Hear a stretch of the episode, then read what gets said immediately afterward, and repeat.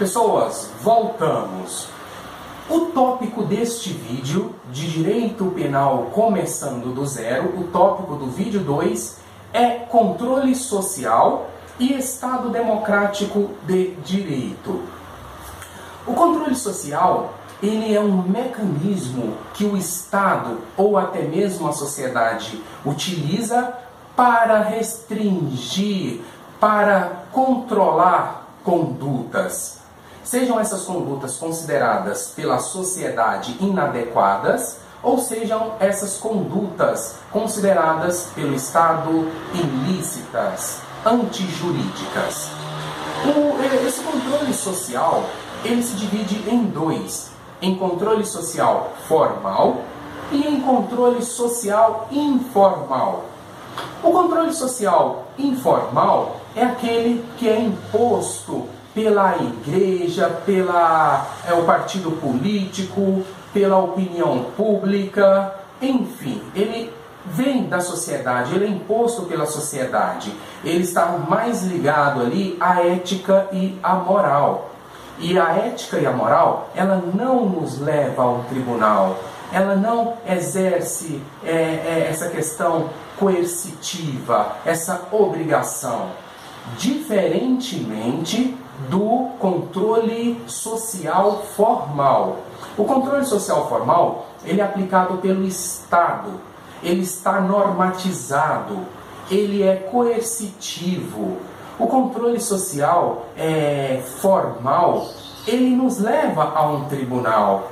Nós teremos uma sentença, uma pena, se é, não observarmos o ordenamento jurídico penal. Exemplo: o, a pessoa que não observa ali o artigo 121 do Código Penal, matar alguém. Ele comete aquela antijuridicidade. Quando ele comete aquela ilicitude, ele dá, gera o direito para o Estado aplicar as medidas punitivas legais. Esse é o controle social formal. E fazendo um link é, ao vídeo anterior, o vídeo anterior nós falamos sobre as ordenações filipinas que não é, fazia a distinção entre o direito, a ética, a moral e a religião, ou entre a ética, a moral, é, a religião e o direito, vamos dizer assim. Não tinha essa distinção. Era um controle social formal também. Direito é direito e moral é moral. Tudo que é direito é moral, mas nem tudo que é moral é direito, né? Ética e moral, ela não nos leva a um tribunal. O direito penal, ele é aplicado pelo Estado é, em última ratio, ou seja, em última razão, em último caso. Ele é aplicado pelo Estado apenas é, naqueles casos de ofensa grave é, é, aos bens jurídicos fundamentais.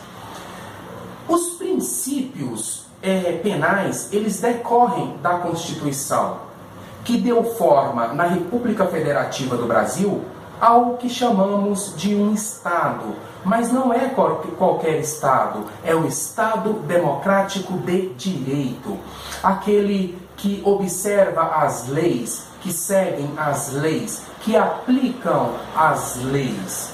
Aqueles aquele Estado democrático onde o governador, o governante, ele tem os seus limites, o Estado tem os seus limites, não pode mais praticar aquelas arbitrariedades que praticava com particular antes do Estado democrático de direito. Ou seja, o Estado democrático de direito, ele busca ali um equilíbrio. E ele dá direitos, mas ele também ele dá deveres ele limita o Estado. E é, o Estado democrático de direito, ele tem previsão constitucional. Está no artigo 1 da Constituição Federal de 1988. Esse artigo 1 fala que a República Federativa do Brasil, que é formada pela união indissolúvel dos estados, dos municípios do Distrito Federal, é, se constituem em Estado democrático de direito. E o que é legal, esse Estado democrático de direito, ele tem os seus fundamentos.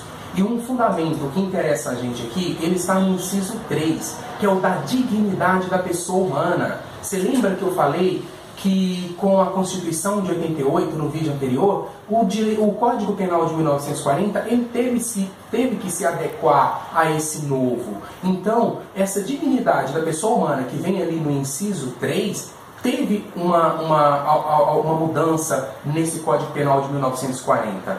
Só que a Constituição Federal de 88, ela é, nesse Estado democrático de direito, ela garante, né, vamos dizer assim, outros direitos, outras garantias para o particular, para o tutelado. Se pegarmos o artigo 5 da Constituição Federal de 88, ele é, fala, ele afirma que todos somos iguais perante a lei, sem distinção de qualquer natureza, garantindo aos brasileiros e aos estrangeiros residentes no Brasil a inviolabilidade do direito à vida, à igualdade, à liberdade, à segurança e à propriedade. Esse é o Estado democrático de direito, que ele gera ali um campo de segurança jurídica. Há um ordenamento jurídico a ser seguido. Esse foi o vídeo de número 2. É, o próximo vídeo nós falaremos sobre os é, sobre o direito penal, as características, é, as funções, as fontes do direito. Até o próximo vídeo e se você gostou desse vídeo, não esqueça de apoiar esse projeto, não financeiramente, porque esse curso é gratuito, mas compartilhando, curtindo, indicando para um amigo acadêmico, para aquele amigo que vai prestar o exame da ordem, da ordem para aquele amigo concurseiro, para aquele amigo que busca conhecimento. E se você clicar no sininho que tem aqui embaixo, você receberá é, notificações, alertas de quando eu postar vídeos, novos cursos. Muito obrigado e até o próximo vídeo, que é o vídeo de número 3.